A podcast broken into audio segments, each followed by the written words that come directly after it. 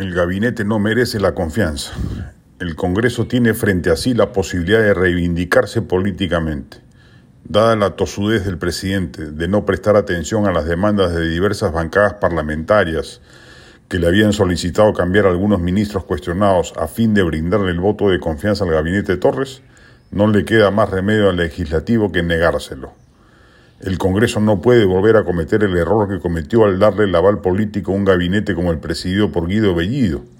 En gran medida, la alta desaprobación del legislativo en las encuestas se debe a que la ciudadanía lo percibe como comparsa de un ejecutivo a su vez crecientemente desprestigiado.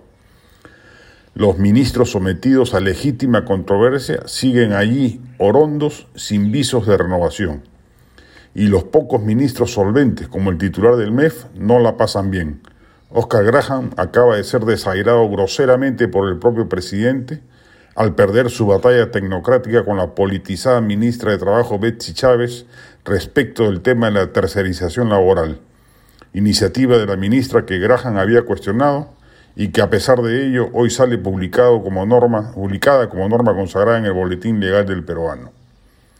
Si el Congreso no le pone coto a la destrucción del sector público y su esencia tecnocrática, el país va a sufrir pronto las consecuencias del compamiento mediocre de cuanta entidad pública está al alcance de las huestes serronistas y castillistas que paulatinamente van copando el aparato estatal, haciendo salir en estampida una enorme cantidad de funcionarios calificados con experiencia en el sector público o con calificaciones técnicas que les permitían echar a andar ese paquidermo burocrático que es lamentablemente el Estado peruano.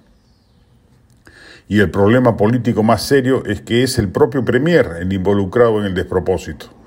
Como ha sido denunciado anoche, Aníbal Torres es pieza operativa de la estrategia de copamiento partidario y de la utilización de los recursos del Estado para fines torbos.